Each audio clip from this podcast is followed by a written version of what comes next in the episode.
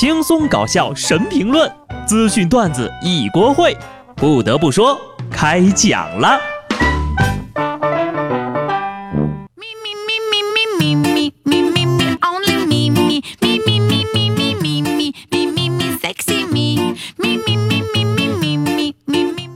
Hello，听众朋友们，大家好，这里是有趣的。不得不说，我是机智的小布。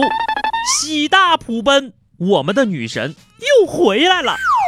昨天呢，有韩媒体报道啊，刘亦菲、宋承宪两个人因为繁忙的行程，已于二零一七年年末分了手。众多网友表示，等了好久，终于等到今天。请看，这就是广大网友最真实的反应。终于分手啦，开心的搓搓手。第一次那么感谢行程，我现在去买鞭炮。这么说，我们有机会喽。朋友们，这件事情告诉我们，果然呐，只要凡事肯坚持，没有什么是等不到的。只要功夫深，明天马上分。鹿晗的粉丝们学习一下哈。再跟大家普及一个词儿哈，非分之想。用来形容呢，刘亦菲分手之后幻想我可以接受的人。大胖表示，因为繁忙的行程分手，放屁！我与他隔那么远，一句话都没说过，不还是一样深深的爱着他吗？振宇也说了，事已至此，我只能坦白了，刘亦菲和宋承宪分手呀，就是因为我。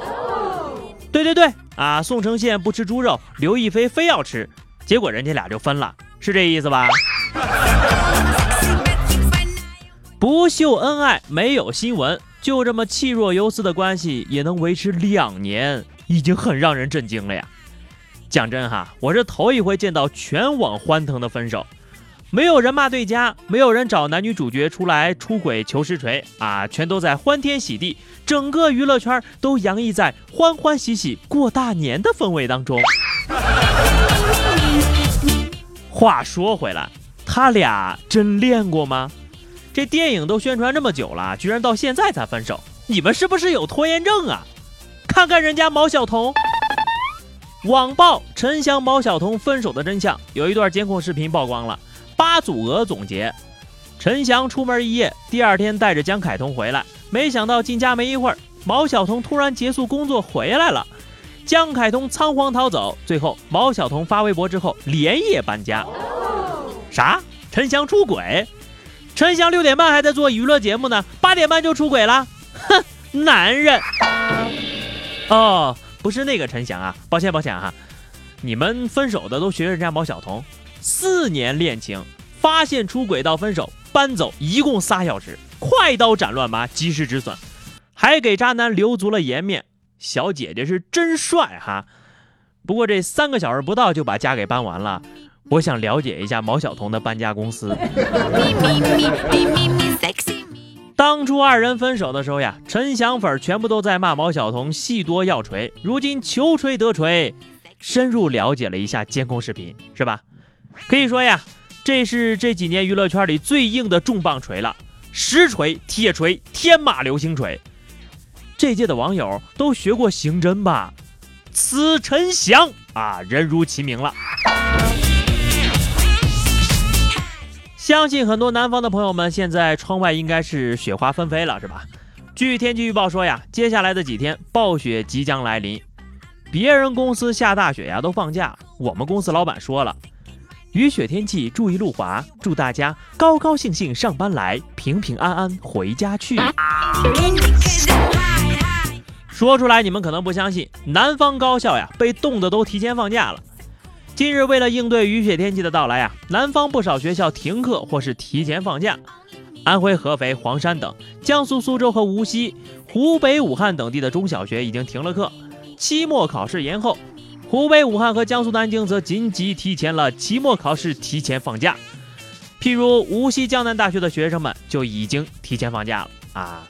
同学们是回家还是留下来看雪呢？你们可能更不相信呢。北方大部分学校都已经放假一个多月了。上海一网友就说了：“昨晚上刚开始下雪的时候呀，办公室的北方人也趴在窗户上拍照。我们就说：“你一个北方人兴奋啥？”他说：“那北方人也没见过南方下雪呀。”行吧，行吧，看到雪的南方人好玩，看到南方雪的北方人更好玩，看到南方蟑螂的北方人最好玩。不过呀，还是养青蛙好玩。重庆的李大哥呀，原本学的是戏曲表演，后来他跨行研究起了角蛙的繁殖，摸索角蛙的生活习惯，和圈内发烧友交流，浏览各种爬虫的书籍，收集各种角蛙。为此呀，他卖掉了经营七年的街舞俱乐部。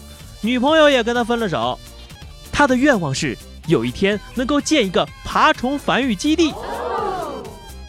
兄弟，你清醒点儿，瓜已经走了十年了，十年呐，没有给你寄明信片带特产回来了。看这新闻标题啊，我一开始还以为他是氪金百万给呱呱买大铃铛了。来来来，一分钱没给瓜儿子氪过的都过来排队反省一下啊。一只小青蛙过着你梦寐以求的日子，而你是成全这一切的人。你是怎么养蛙的？就想想呀，你妈妈是怎么养你的。所以呢，蛙是你，你是你妈，自己算去吧。养青蛙费钱，养骆驼可以赚钱呢。在沙特阿拉伯一年一度的骆驼节上，十二只骆驼因为注射过肉毒杆菌，被取消参加选美比赛的资格。活动主办方表示。骆驼是整个沙特阿拉伯的象征。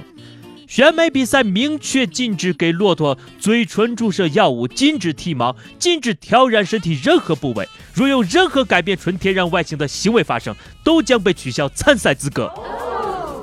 这不就是传说中的我的脸都还没开始保养，你都开始保养屁股了？连骆驼都知道让自己美美哒，你再看看你啊！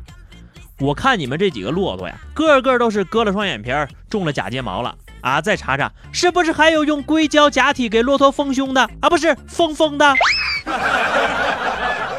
据说呀，这整个骆驼节的比赛奖金的总额达到了五千七百万美元，约合人民币三点六个亿呀。所以作弊的情况呢就有所发生了啊！原来如此呀，谁让赏金这么迷人呢？别说了，就冲这奖金呢。我都有把自己整成骆驼的冲动。到手的大奖飞了是怎样一种体验呢？近日啊，苏州的一位老彩民在彩票销售点兑彩票的时候，以为自己中奖了，一激动啊就抽过去了。其实呀，这次他并没有中奖。经过抢救呢，大叔已经脱离了危险。我以为我会暴富，但是我没有。完了完了完了！这抢救完一听没中奖，估计还得再晕一次。没抽中奖就先抽上了，大叔呀，您这彩票还是别买了吧。人身人寿意外保险要不要了解一下？最后呢是话题时间哈，上期节目让大家自由发挥，结果呢两条留言还是同一个人留的，你们还要我怎样？今天呢咱们这个话题就来聊聊哈。大家觉得哈，最后呢，我说点什么能让你们积极踊跃的投入到节目互动当中来呢？欢迎来出谋划策，一经采纳呀，小布给你们发红包。好了，下期不得不说，我们不见不散吧，拜拜。